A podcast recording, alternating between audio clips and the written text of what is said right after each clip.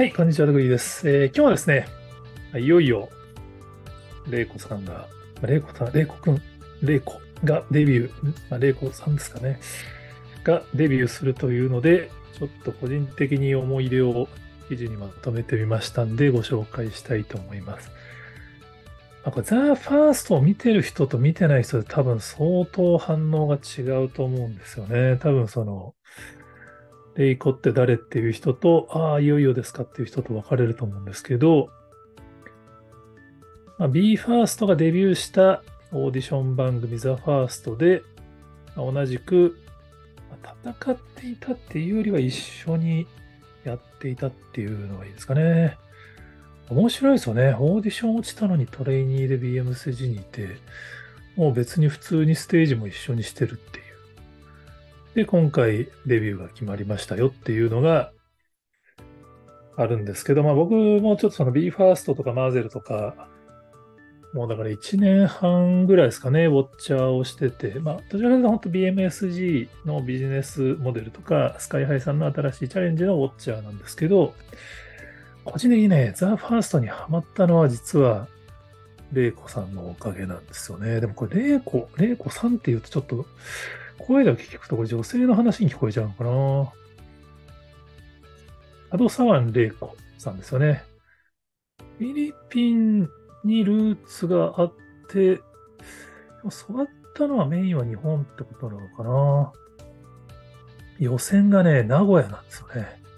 2月にもかかわらず半袖姿で参加っていう、なんかもう、のっけからめっちゃインパクトがある登場の仕方で、僕大学が名古屋だったら、なんかこう名古屋予選はちょっと、他の地域の予選よりも真面目に見てたんですけど、このね、未経験なのに、あこんなフィーチャーされんだ、みたいなので、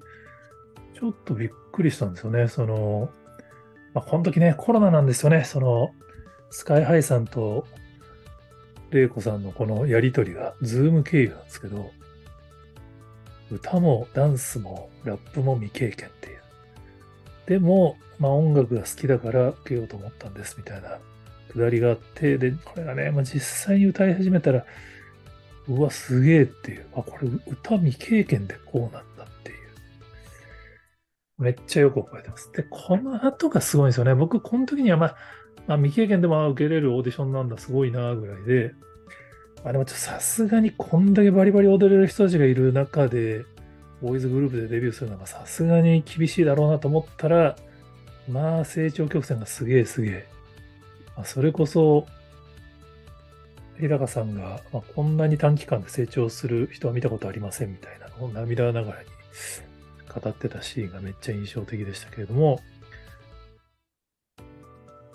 まあ、そんなわけで、僕は実は、まあ、BE:FIRST を応援してるんですけど、実は THEFIRST で応援してたのはこれランレーペアだったんですよね。でも、まあ僕が応援する人も落ちるっていうジンクスが勝手に自分の中であるんですけど、残念ながら選ばれなかったっていう。でもね、このやっぱオーディション落ちた人のその後の活躍の方が僕は面白い論者でして、これはまあ、アサヤンのあの、まあ、モーニング娘。そうですからね。で、その、EXILE も実は ASAYAN のオーディションで負けた側のメンバーが入ってますからね。だからこの辺のこう、か二人の奇跡を追いかけていたら、そのミッションミッションで、あやっぱりランレイは一緒にデビューするんだなと思ったら、まさかの、ランだけ MAZZEL で、 REIKOさんは別っていう。まあ、ランさん、 REIKOさん、ちょっと本当なんで呼べばいいかわかんない。はい。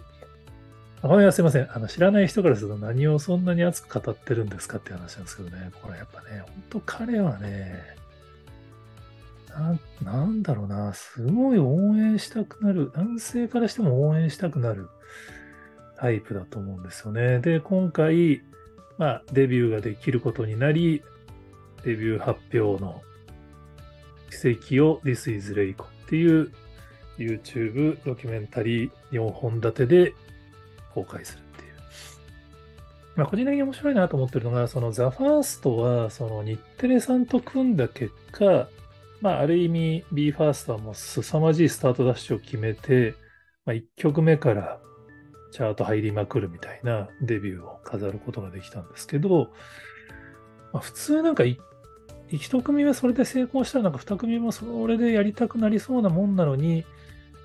カハヤさんはね、違う選択をしてるんですよね。だからマーゼルと、今回のレイコさんも、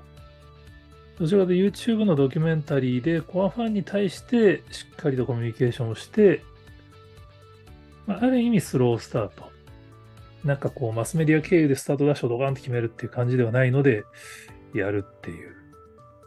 アプローチをってる。なんかすごい興味深いですよね。で、これ、レコード会社が違うんですよね。BE:FIRST は ABEX と共同で設立した BME っていうレーベルで、マーゼルとレイコはユニバーサルと共同で設立した BU っていう。多分、まあ、ABEX とは多分そのスタートダッシュをする前提での多分組み方をしていて、ユニバーサルとは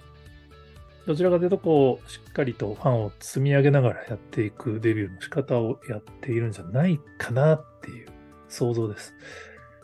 で、しかも、ユニバーサルですからね。当然期待されるのはグローバル展開で、何しろ門沢玲子さんがフィリピン出身ですから、そういう意味で、あの、ある意味日本では珍しいパターンですよね。日本のオーディションって基本日本人による日本人のためのオーディションっていうパターンが多いのが、まあ、基本日本語ペラペラなんですけど、4カ国語喋れる人ですからね。彼はね、まあ、ソロシンガーとしてやっていくってことだと思うんですけど、ちょっと注目してんですよね。しかも、ちょっともう一個個人的に興味があるのが、BE:FIRST とかマーゼルは、多分これ BMSG の方針だと思うんですけど、個人アカウント基本禁止ってほどじゃないんだけど、多分停止してるんですよね、みんな。グループでデビューするときに個人のアカウントは運営停止します。で、グループの方でやるんでそちらで見てくださいみたいな感じでインスタとかツイッターを停止してるイメージがあるんですけど、レイコさんは、これ多分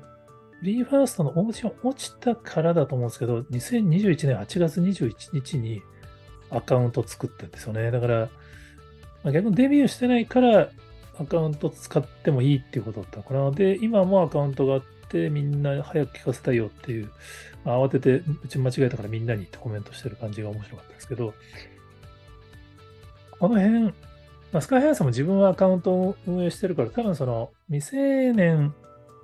が SNS 使って、その、あの、まあ、バリ雑言の的になるのは良くないみたいな話をしてるのはどっかで聞いたんで、多分それでグループメンバーの個人アカウントっていうのは、まあ、停止させてるんだと思うんですけど、そのアーティストは実はみんな持ってるんですよね。だから、これ、やっぱちょっとファンからすると、こうツイッターで、まあ、まあ、ツイッターじゃなくても X なんですけど、コメントやり取りできるとね、ちょっとテンション上がりますちょっとこの辺も BE:FIRST やマーゼルと距離感が変わりそうで、注目したりしております。まあ、本音としては、実はあの、スカイハイさんとも、レイコはフィーチャリングで曲を出してるんで、僕はもうこれはデビューなのかなと思ってたんですけど、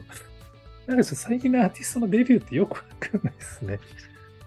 スカイハイさんと絡んでても、これはデビューじゃないんだよな。今回が、まあ、明確にデビューみたいですね。まあでも、はい。どんな感じになるのか、すごい楽しみだなっていう、すいません、個人的な思いを語らせていただいただけなんですけれども、えー、他にもこんな話知ってますよっていう方がおられましたら、ぜひ、えー、コメントやツイートで教えていただけると幸いです。頑張れてます。